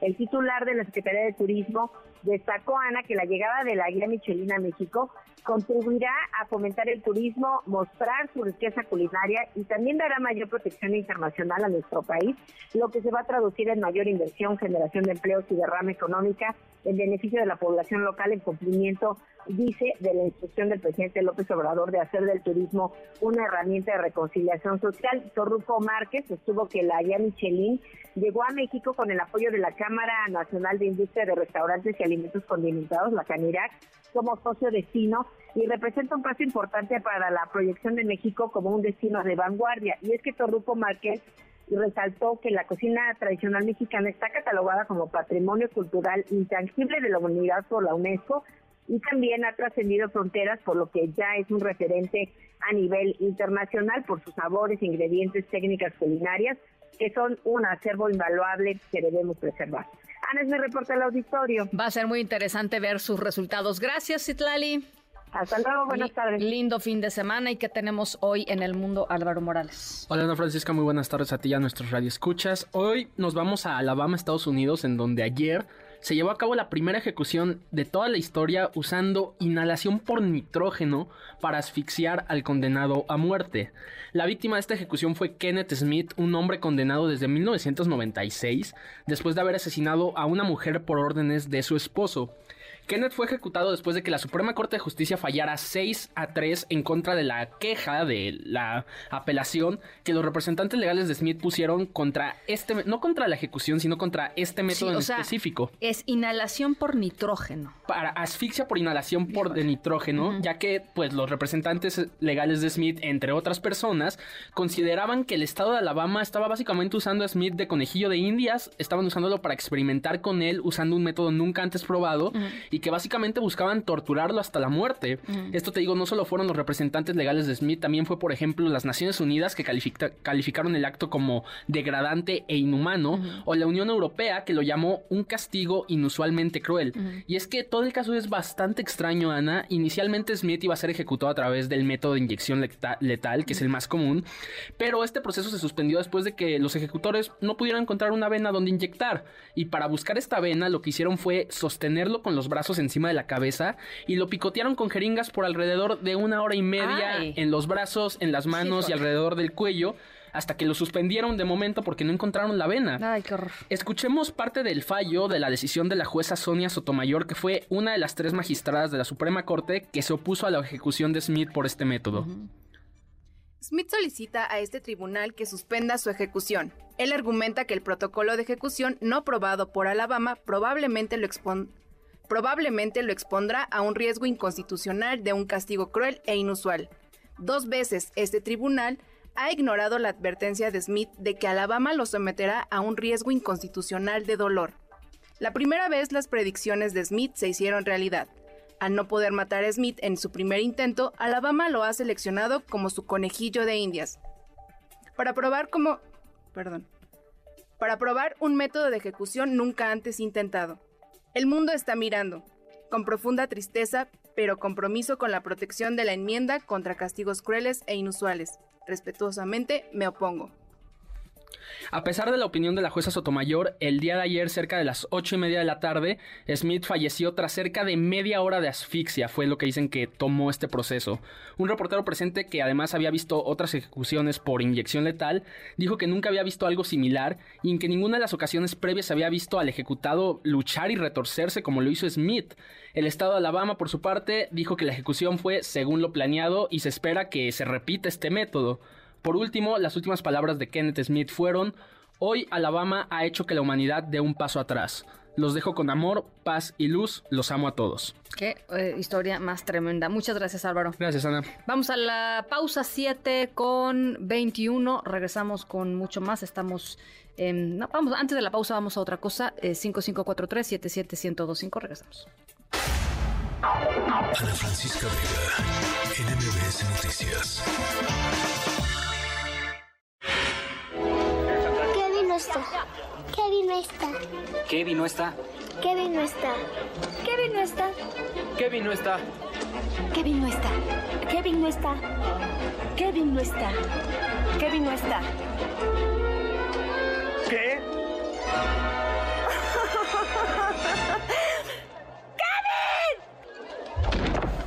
Bueno, ya se nos fueron las fiestas navideñas, pero una eh, película tradicional de tiempos navideños es Mi pobre angelito. Estarán de acuerdo ustedes conmigo. Hay gente que goza viendo Mi, pobre angelito una y otra vez en la temporada navideña, la siguen poniendo. Eh, y aunque pues, toda la visión de esta película es cómica, ¿no? La, la historia de este chico, Kevin, por eso escuchábamos la- el Kevin, Kevin. Em, los papás de Kevin se olvidan de su hijo em, y se van de vacaciones y dejan a su hijo en la casa solo. em, y pues son todas las aventuras y las risas que provoca pues que un niño esté solo en su casa.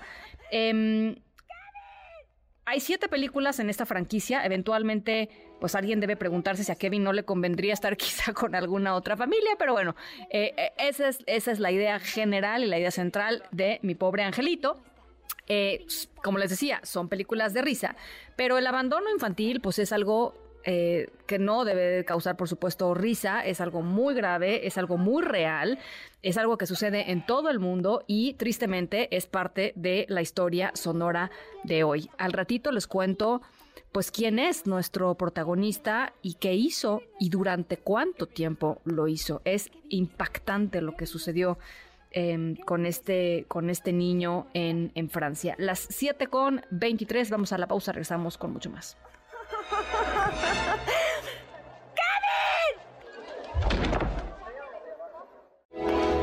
¿Qué vino está? ¿Qué vino está? ¿Qué vino está? ¿Qué vino está? ¿Qué vino está? ¿Qué vino está? ¿Qué vino está? ¿Qué vino está? ¿Qué vino está? En MBS, noticias que ponen de buenas. El subsistema de educación comunitaria Pilares invita a participar el domingo 28 de enero en su primera carrera del año llamada Carrera de los Dinamos Pilares. Este evento iniciará en los Pilares de la Magdalena Contreras hasta llegar al punto final que se ubica en el Parque Nacional de los Dinamos. Habrá cuatro categorías en la rama femenil y varonil. Las personas que quieran participar podrán registrarse hasta mañana 27 de enero en la página Pilares.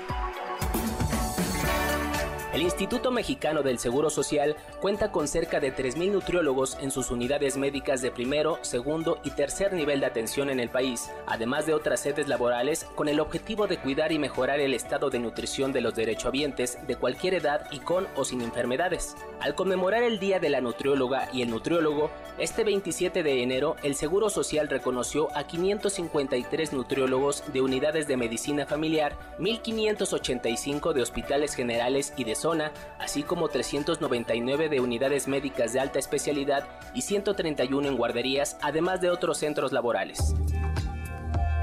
Las Secretarías de Relaciones Exteriores y de Cultura anunciaron que la exposición Textiles Extraordinarios México comenzó a exhibirse en la Fundación Manuel Antonio da Mota, ubicado en Oporto, Portugal. Se trata de una muestra inédita que exhibe 62 piezas que conforman 40 trajes y piezas tradicionales, las cuales integran elementos artísticos, religiosos, de organización social y de vinculación con la naturaleza. La inauguración dio inicio a las celebraciones por los 160 años de relaciones diplomáticas entre México y Portugal. Esta muestra pertenece al acervo del Museo Nacional de Culturas Populares y podrá visitarse hasta el 26 de marzo.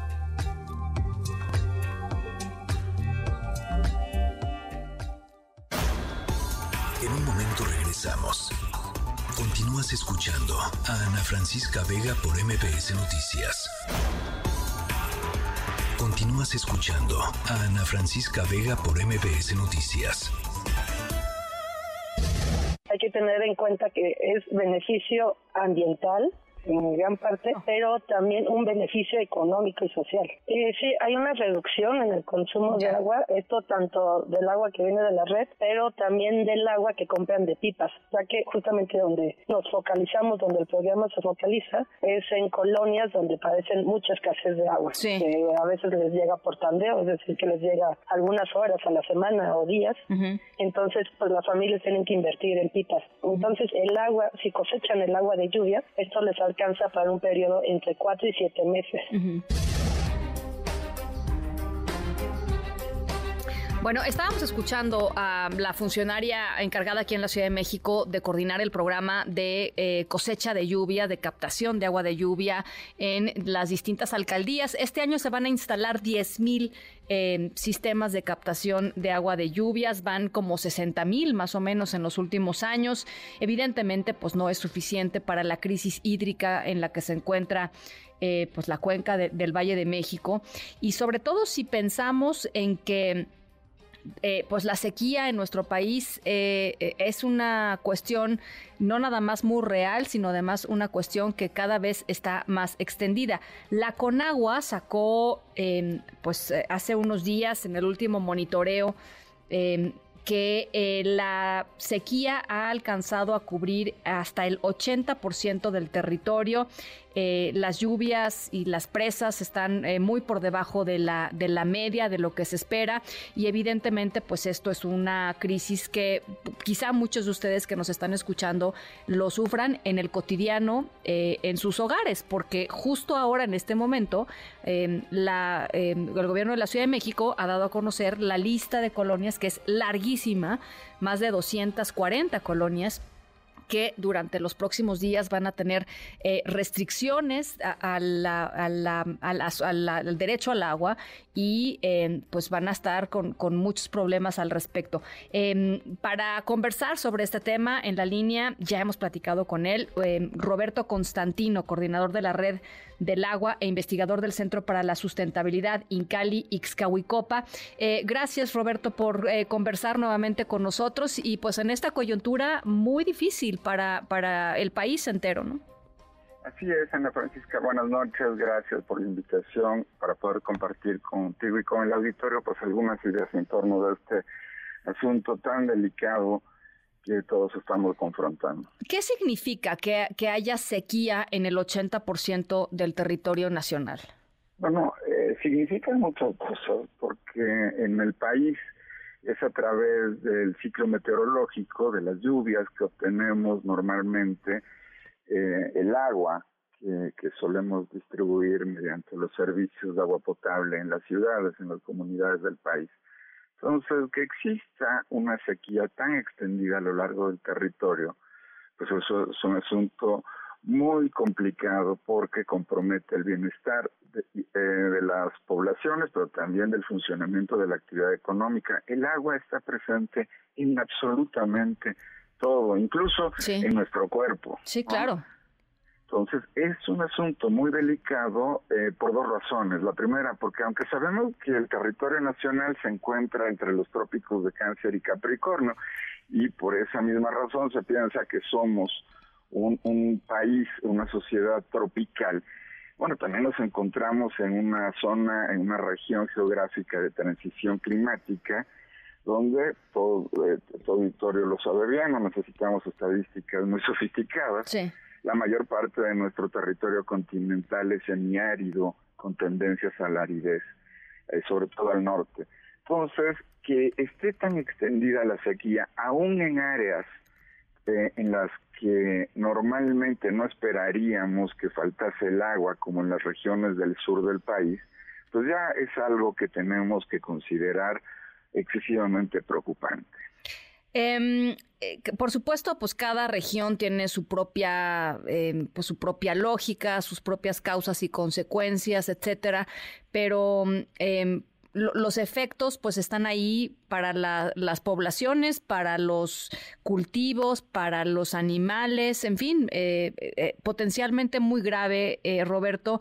Y lo que me pues no sé, tú sabes, tú eres el experto, pero lo que me, lo que me queda es un poco la sensación de que pues de que no hay una política integral eh, como Estado, digamos, que plantee el tema del agua seriamente a largo plazo, porque tú sigues escuchando que se siguen acabando los bosques, que las presas siguen en el estado en el que están, que, en fin, hay, hay una serie de cosas que están sucediendo que a la gente común y corriente que no estamos en este tema, pues eso nos hace pensar que no hay una política o no hay una convicción o una fuerza que tendría que haber para, para tomar decisiones pues más este radicales, eh, de acuerdo a los tiempos que vivimos, pues. Sí, yo creo que por la vía de los hechos, pues esta crisis hídrica nos está confrontando precisamente con todos estos elementos que tú estás señalando y que identificas perfectamente bien.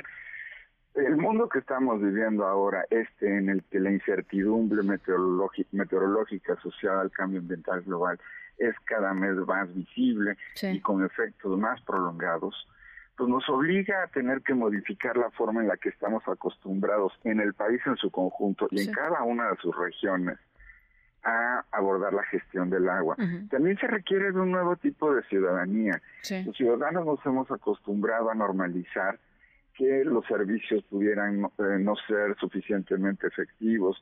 Podemos admitir y, y considerar que es, es normal que lo- el agua se, se no tenga una calidad adecuada. En fin, también se requiere no solo un nuevo tipo de gobernantes y tomadores de decisión, también se requiere un nuevo tipo de ciudadanos y de grandes usuarios de los servicios de agua potable Sí. y de agua en general en el país. Sí. Eh, u- eh, ciudadanos que a veces no conocemos ni siquiera las reglas más básicas eh, del consumo eficiente del agua en nuestras propias casas o no nos interesa implementarlas. O sea, porque hay lugares en donde eh, pues la crisis hídrica es, es, es muy presente y es muy cotidiana y hay otras colonias y otros lugares, estoy hablando del Valle de México particularmente, en donde ni se siente, Roberto. O sea, como Sí, si no pasara. pero algo, algo ha cambiado, Ana Francisca, eh, en la Ciudad de México, en particular durante esta crisis. que tenemos ya al menos un par de años con una sequía meteorológica importante, Sí. que es la que alimenta nuestros sistemas de abastecimiento. Y en esta ocasión hemos visto manifestarse en las calles a eh, grupos sociales Sí. que normalmente hubiésemos considerado afortunados y de quienes nunca hubiésemos pensado que les pudiera faltar el agua. Ciudadanos de la zona de Polanco, en La delegación, Juárez alcaldía también. Miguel Hidalgo, ¿no? Básicamente. En, en Miguel Hidalgo, claro, y también en, en, en algunos sectores de, de Benito Juárez. Es decir, lo que antes considerábamos que podía haber sido un patrón normal en el que solo aquellos grupos de la sociedad menos afortunada eran los que, como parte de esta condición, enfrentaban una permane- un permanente déficit en la disponibilidad del agua y en su derecho para poder tener acceso a ella. Bueno, nos estamos dando cuenta que es- este ya es un problema de todos. Y eso eh, ciertamente es preocupante, pero al mismo tiempo tendría que ser para todos nosotros una, una señal de que vamos a cambiar, que tenemos que cambiar y que existen formas de cambiar, Ana Francisca. Pero esta es una gran llamada de atención de lo que puede ser el futuro si no comenzamos a hacer cosas ya, ¿no? Eh, hace rato escuchaba un poco acerca del programa, por ejemplo, de cosecha de agua de lluvia, y está muy bien, está muy bien en un ámbito como la Ciudad de México, donde el consumo predominantemente descansa sobre el, el consumo de las familias, de los hogares.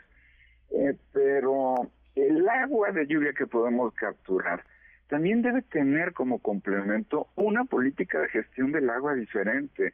El agua que le llueve a toda la ciudad, no solo en los pequeños techos de nuestras casas, de, nuestro- de los lugares en los que habitamos, eh, debe estar complementado con una forma diferente de capturar el agua de lluvia a gran escala en la ciudad. El agua se deposita en nuestros ríos. Tenemos más de 80 ríos en la ciudad que están entubados y que desembocan en el drenaje de la ciudad. Terrible. Tendríamos que estar planeando una visión, con una visión de futuro, el recuperar la vocación lacustre de la cuenca hasta donde eso sea posible, eh, para poder reutilizar el agua y evitar la importación de agua proveniente de sistemas lejanos como Lerma, Cutzamala, que hoy nos ponen contra la pared. No llueve allá y aquí la padecemos. Un programa de eh, restauración de nuestras tuberías para evitar las fugas, porque el monto de agua que perdemos en las fugas es casi equivalente al monto del agua que traemos. Es una vergüenza. Este, Es, es, es terrorífico. Entonces, Sí. por la vía de los hechos, nos está obligando la realidad a plantearnos la necesidad del cambio, sin importar el color de los gobiernos que lleguen en el futuro. Sí. Si no resolvemos el problema del agua, no va a haber ciudad gobernable.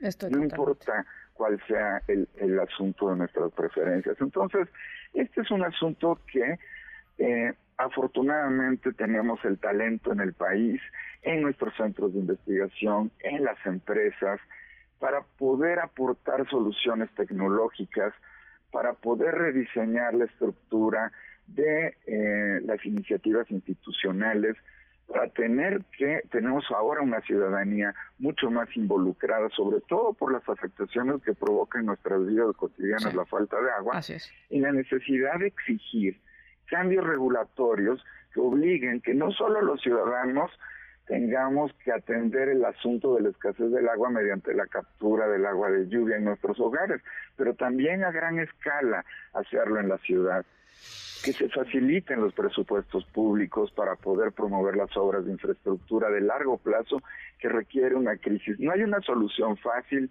ni una solución inmediata, eso también hay que decirlo. Sí, sí. En corto plazo, a lo mejor atravesaremos por políticas de tandeo, de suministro regulado del agua en nuestros hogares, quizá por un racionamiento si la cosa es más crítica y más prolongada, y la reposición de pozos. Pero esto tiene que venir acompañado con programas para evitar la fu- las fugas tan grandes en nuestro sistema hídrico. Para eso requerimos los presupuestos y el talento del personal que lo pueda hacer. Y en el largo plazo, la separación del drenaje eh, pluvial del drenaje de aguas servidas. Y no es inédito. Lugares como Singapur, por ejemplo, recirculan, reutilizan varias veces el agua que aprovechan. Eso quiere decir que no dependen de la naturaleza, desde luego que no.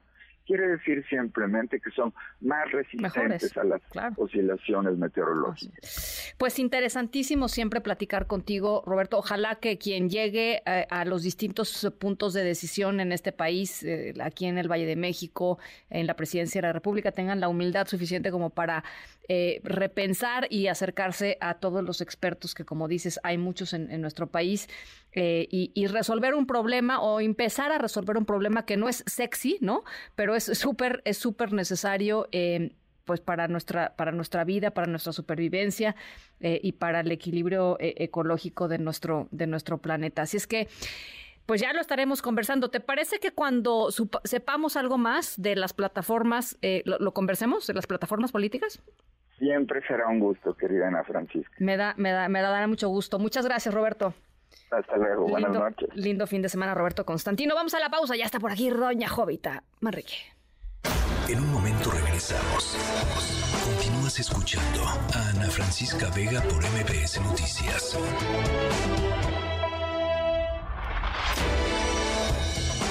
Ya estamos de regreso. Ana Francisca Vega en MBS Noticias. Hay de chismes a chismes. Pero un chisme con molito a nadie se le niega. Y por eso ya está aquí Jovita Manrique con su molito. Doña Jovita. ¿Qué tal, amigos de MBC Noticias? ¿Cómo están? Linduras de la información. ¿Qué me cuentan? ¿Cómo van con sus debates electorales? ¿Siguen polarizando el mundo, el país? ¿O son como yo que mejor veo mi INE y digo, tengo que ir a votar? Pues porque si no me Yo- puedo quedar fuera. No, para nada, Doña Jovita. ¿Yo sabe qué? ¿Mm? Yo ya guardé mi INE. Para que no vaya a pasar nada, Sí, ¿verdad? Sí, yo ya guardé mi INE. Bajo llave y todo, sale ese- Solo si tengo que ir al banco o algo así, la saco porque, mire, me conozco, Doña Jovita. Híjole. Me conozco y, me tengo cuidado. No, pues La haces verdad bien. que sí. La sí, que porque no podemos faltar a este No podemos faltar ejercicio. a pues. votar el 2 de junio. Exactamente. Oye, Ana, tuve una pesadilla muy fea. ¿De qué, Te lo juro. So- soñé que vivía en un país lleno de violencia, en donde los niños se tenían que armar para defenderse del crimen organizado. Ana, estaba yo durmiendo acá entre que ronco, no ronco. So- soñé que vivía en un país en donde había familias enteras desplazadas por la violencia en sus comunidades, Ana. Sí. Y en eso me, me- me- me volteo. ah, Y, y- y cu- siento yo que me falta el aire. Y estaba. ah, ah, ah, cu- cu- cuando me desperté, prendo la tele, veo, veo la mañanera y me dio tanta tranquilidad. ¿Por qué, Ana. Jovita? En serio, veo la mañanera y me dio tanta tranquilidad que quiero que escuchen este remanso de paz. Ando malo de, del carcañal, pero ya estoy mejorando. Y vino Randy, este mexicano cubano, un fenómeno muy completo. Y fuimos un rato, estuvimos ahí practicando y bateando. Aquí en la Ciudad de México, por altura, la bola vuela más de lo normal. No es como el nivel del mar.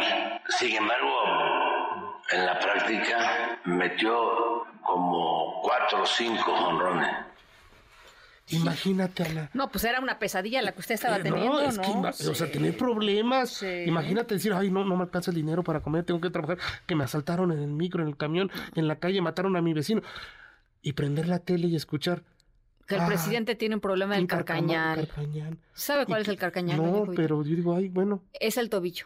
Ah, es ya. la parte, sí, pues la parte tra- trasera del pie, Ajá, es el tobillo. O sea, que anda, anda, malito del, tobillo. sí, Ándale, y todo eso. Ay, ay, Importantísimo conocer pues, esa información. ¿no, Claro. Jovita? No, Sí. yo, yo diría que está enfermo o, o anda mal, pero de otras cosas. Pero bueno, dejemos lo que está mal del carcañán, ¿verdad? Oye, y ahí tienes al presidente de México, López Obrador, dando resultados, hablando de la importancia de jugar béisbol con Randy Arosamena. Y todo porque vivimos en un país que no tiene problemas. ¿No?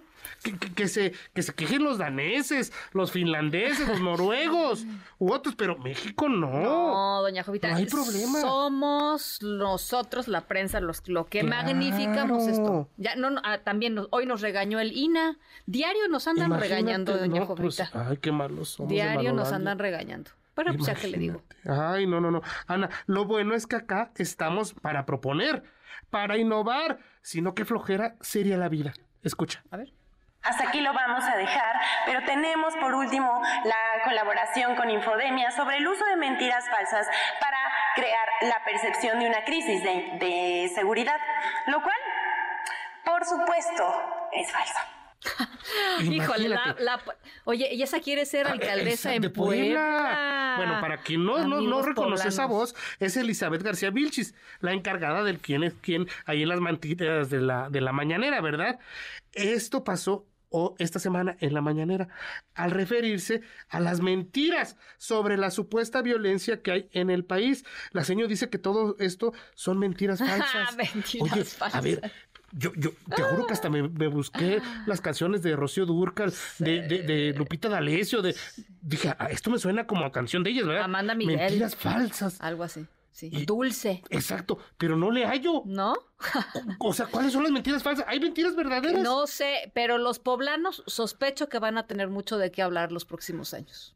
Ay, Sospecho híjole, que sí. Puebla, Bueno, pues ahí, ahí les va. socavón, jirafa. La jirafa O sea, Benito. lo- la- los bueno, una- unas para- por otras, unas Claro, buenas una por, cosa- una- unas buenas por exacto. otras. Perdónenos, pero pues tienen a Benito, ni modo, ahí les va la vilchis. Ay, no, no, no, no, no. Bueno, lo bueno es que siempre hay formas de huir a nuestras responsabilidades, ¿verdad? Escucha. La semana pasada tuve la oportunidad de estar en Tierra Blanca, aquí cerca. Estuve también con el compañero José Azueta y fue una recepción muy cálida. Bueno, ahí tienes a la Ay. precandidata de la coalición Morena, ¿verdad? Rocío Nale, Sí. que busca la gubernatura de Veracruz, ¿verdad? ex secretaria de Energía. Exactamente. Y que al echarse este choro y las mil flores en el municipio que visitó, la señora confundió el nombre del alcalde, de nombre Giovanni Aulimú, con el nombre del municipio en el que estaba. no, no, José no, no. Azueta. Allá en Veracruz. Tantita madre, ¿no? Digo yo, pues. po- para eso su equipo debe prepararla, decirle, aquí en Google verificado dice bla, bla, bla, bla, Sí, bla, bla, sí, bla, bla, sí. bla. O- oiga usted, va a hablar con fulanito perenganito, si no sabe, no invente. Sí. Yo digo que se ve peor mostrando su ignorancia en el estado que quiere gobernar. Oye, pero el otro día le pasó lo mismo a Xochil Gálvez. Imagínate. Fue, mire, no me acuerdo en este Ajá. momento dónde fue, pero fue a un lugar en donde confundió a dos personas archienemigas entre ellas. O sea, Sí. le dijo, gracias, no sé, le invento, Juan. Juan Martínez, y Juan Martínez era el archienemigo de la persona a la que le dijo. Entonces todo el mundo atrás le decía, no, no, no". Gracias, Carlos Salinas de Gortari, pero aquí está AMLO. Exactamente. Sí, se le fue la onda a- a la candidata, a la precandidata. en, pues tantos lugares que, que tanta gente, pero, Pero sí deberían de guardar un poquito de, claro, bueno, atención O en sea- donde están. Mindfulness, doña Jovita, mindfulness para que- candidatos. Vamos a hacerles no, un curso. exacto. Créeme que no pasa nada. Si tiene su, su tarjetita ahí, ah, bueno, estoy sí, en el municipio José Sueta, con Giovanni Aulimú. Aquí y ahora. Exacto. Vamos a hacerles un, un zen a los ya, candidatos. ya Aquí y urge. ahora. Ay, Ana, pues si quieren hacer pedidos de molito, recuerden, estoy en arroba Jovita ahí en Twitter y en Jovita Manrique soy en Instagram, porque, híjole, Pásela bonito. apenas va comenzando, ¿eh? Ah, Pásela bonito, Venga. Jovita. Lindo fin de semana. Abrazos. 752. MBS Noticias con Ana Francisca Vega.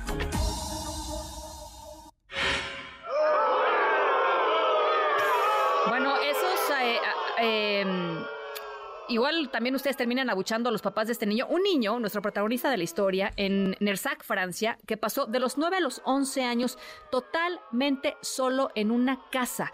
Eh, sus papás lo abandonaron, el papá vivía en otro municipio, la mamá se había ido a vivir con un novio eh, en, en una casa del mismo municipio, pero el niño vivía solo de los 9 a los 11 años, de acuerdo con testimonios de la corte. Eh, el niño iba a la escuela, ¿eh? Pero pasó temporadas en donde tuvo que bañarse con agua fría, por supuesto frío en las noches porque nadie pagaba el gas de su vivienda. Eh, se tuvo que alimentar con cosas como panes, eh, eh, pues así que le iban regalando ahí en la escuela, como latas de conservas, incluso jitomates que iba agarrando así de las huertas, así de las huertas de, los vecinos. A pesar de todo esto, lo más increíble es que mientras se cuidaba solo, las autoridades de su escuela reportaron que mantenía buenas calificaciones, que llegaba siempre limpio y siempre bien vestido y, y es en parte por lo que sus vecinos se tardaron un rato en darse cuenta, un rato, dos años en darse cuenta de que el niño estaba solo. Después del juicio en contra de la mamá, que era la, pues, la guardiana legal, se le condenó a un año y medio de prisión por abandono de este chiquito y el niño ahora vive con una familia de acogida en donde su madre lo visita dos veces por semana. Pero se imaginan ustedes la vida que tuvo este chico dos años solito en esta, en esta casa. Afortunadamente, pues no pasó, no pasó a más. Y esa es la historia sonora de hoy, 754. Nos vamos. Pasen un increíble fin de semana. Cuídense mucho eh, y los dejo con mi querido José Razabala. Nos escuchamos por aquí el lunes 6 de la tarde en punto.